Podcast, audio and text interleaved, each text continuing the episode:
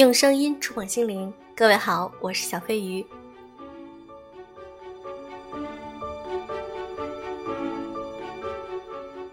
菲茨杰拉德的一句名言：“检验一流智力的标准，就是看你能不能在头脑中同时存在两种相反的想法，还维持正常形式的能力。”今天，小飞鱼想和大家分享一篇干货满满的文章，文章的题目是《一流的智力》。希望在这样的文章中能够给你有所启发。如果你喜欢我精心为你们准备的内容，请记得点赞或者在评论区留言哦。你们的每一条我都会认真看，而且你们点赞和评论的越多，我就会被越多的人听到，分享给大家更多的好的优质作品。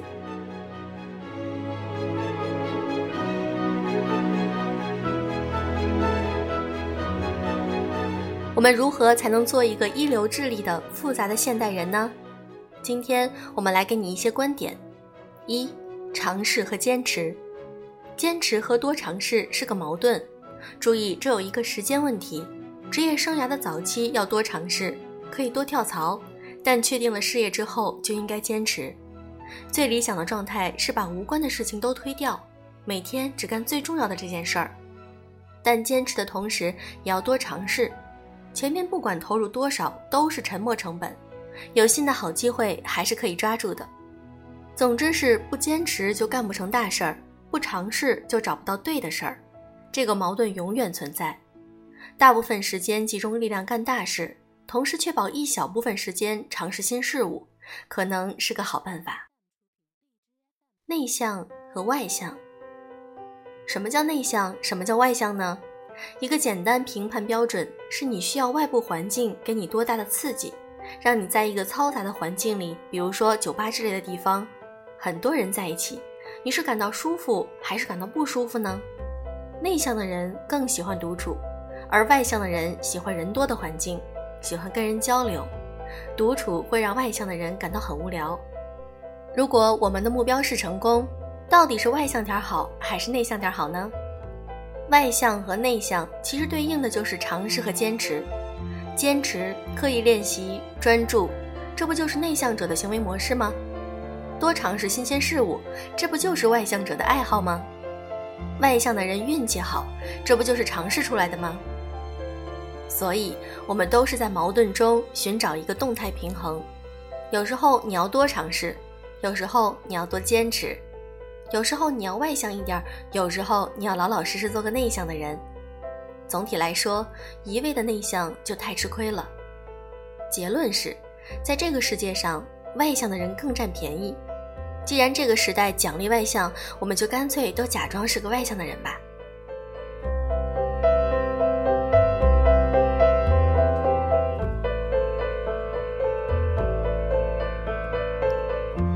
探索和收获。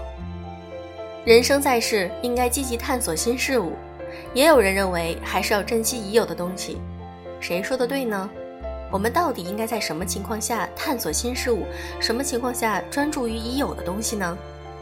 这个问题在数学中就与探索与收获的取舍问题。从本质上来讲，这个问题就是说，你到底应该花费精力去探索新的信息，还是专注于已有的信息中获得收获？这个问题一直到一九七零年代才被真正解决。数学家的一个洞见是你必须考虑时间因素。解决问题的数学家基廷斯他说：“当你计划出去吃一顿饭的时候，明天那顿应该就比今天这顿要贬值一点儿，因为你明天可能会离开这里，吃不上那顿饭。具体贬值多少，取决于你预期还能停留多长时间。”基于这一点，他提出了一个非常复杂的解决方案。最后结论是给每个选项计算了一个指数，现在被称为基廷斯指数。我们希望每一天都活在当下，可是从现实的数学角度，你预期停留的时间越长，探索新事物的价值就越高，基廷斯指数也越高。如果我们把期限设定为人的一生。这就意味着年轻人应该多探索，到了后期就要专注于收获。这对理性的人来说，要想过好这一生，意味着三件事儿：第一，年轻时代要大胆探索；第二，随着年龄增长，要慢慢学会利用已有的信息，专注于收获。第三，慢慢变老的过程中，我们的生活其实是越来越好的。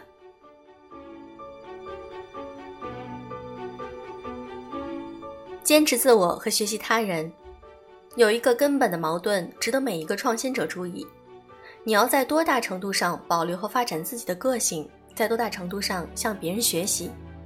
人才是交流出来的，但天才可能只是一个孤岛。其实，就算是现在，同样是住在城市里，真正有创造力的人，也不是整天和人开会搞社交，他必须得有大量的时间自己闷头搞。最多是跟几个内行合作，才能做出原创的好东西。所以，城市对创新的宏观好处只是一方面。也许住在城市里，同时内心有一个孤岛，勇敢的保留特色，才最有创新力。我们可以想象，真正了不起的发明创造，绝对不可能是一个两耳不闻窗外事的人闭门造车出来的，但也不可能是一个整天到处交际、沉迷于社交网络的人攒出来的。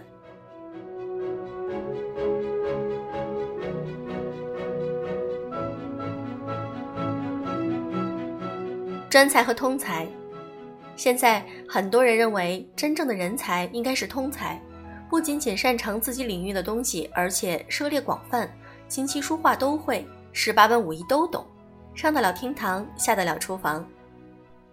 但是请注意，了解其他领域可不是让你平均用力，要知道你不是达芬奇，现在也不是达芬奇的时代，老手并不一定是高手，专家不一定是最好用。这两个道理仍然是成立的，而且练习容易刻意，但是成为通才似乎很难刻意。你很难抱着实用的目的学习广泛的知识，到底哪个知识有用？应该在各个领域投入多少时间最划算？这种优化问题根本无法解决。通才的目的本来就是为了对付复杂问题和不确定性的。也许什么什么知识到底有什么用？这个问题就错了。如果哪个知识都可能有用，那你最关心的应该是，其实你对什么感兴趣？真正的斜杠青年追求的不是简历上多几个斜杠，而应该是培养广泛的兴趣，把知识本身当成回报。作为一个聪明人，你的才华战略或许应该是这样的：一，现在是一个专才的世界。通常的做法都是长期专注于某一个领域才能够有所成就，其他的东西只起到辅助的作用。二，业余的兴趣和专长的兴趣很不一样。三，达芬奇诅咒的根本原因可能是害怕竞争。四，作为一个有达芬奇人格的人，最好找一个复杂的跨学科的领域发展。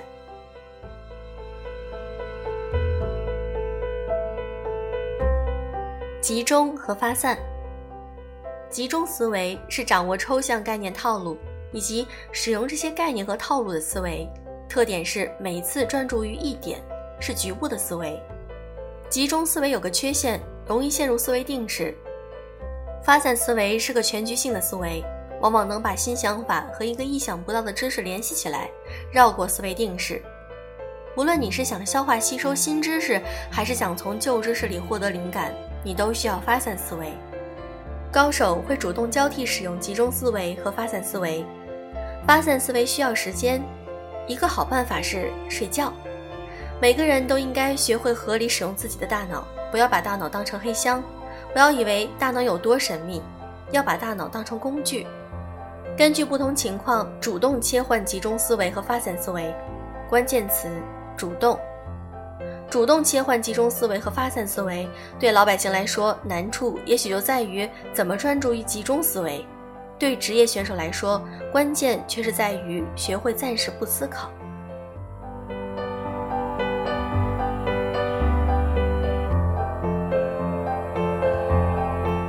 混乱和秩序，你做的每一个动作都在让整个宇宙的熵进一步增加。因为你的存在，虽然宇宙的局部增加了秩序，但是整体来说还是加剧了混乱。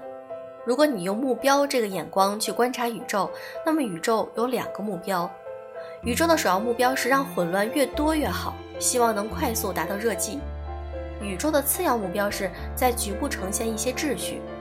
正是这个目标使得生命的出现成为可能。这两个目标并不矛盾，局部的秩序只能进一步的加剧整体的混乱。所以，你甚至可以说，宇宙为了使能够更快的达到热寂而发明了生命。我们讨厌混乱，可混乱是宇宙的首要目标。我们喜欢秩序，可秩序只能进一步的加剧混乱。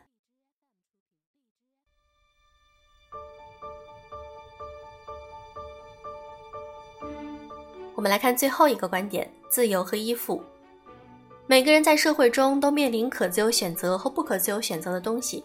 正是那些一出生就设定好不可选择的东西，比如说家庭、故乡、国籍，给我们提供了安全基地。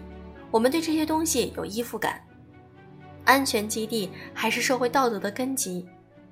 现代社会既要讲个人自由，也需要提供依附感。依附理论说，每个人除了生存需求以外，还有一个情感依附的需求。人小的时候是要依附父母，长大以后也要有依附。那些一出生就定了不能选择的东西，其实也是我们的安全基地，也就是我们依附的对象。从纯理性的角度来说，人似乎应该是越自由越好，最好是什么都可以选的。人人追求一个利益最大化，但真实的人并不总是单纯追求利益。依附理论认为，那些不可选的东西不仅仅是我们身上的枷锁，还是我们心理上的安全基地。不管你如何漂泊闯荡，如果有个安全基地随时等着你回去，这种感觉哪怕是非理性的，我们也需要。契约精神从本质上来说就是一个矛盾的东西。契约精神有时候会成为你行动的阻碍，让你面临艰难的选择。可恰恰是面临艰难选择的时候，才是你真正用得上契约精神的时候。好了，今天的这篇文章干货满满。需要大家去慢慢的思考和消化吸收。其实我看这些文章的时候，也需要重复多看几遍的。有些东西需要你结合日常的思考，才能够真正的入心。好，今天的节目就是这样。如果你喜欢我的节目，请记得为我点赞，或者在评论区留言，我每一条都会认真看哦。小飞鱼在这里祝你晚安。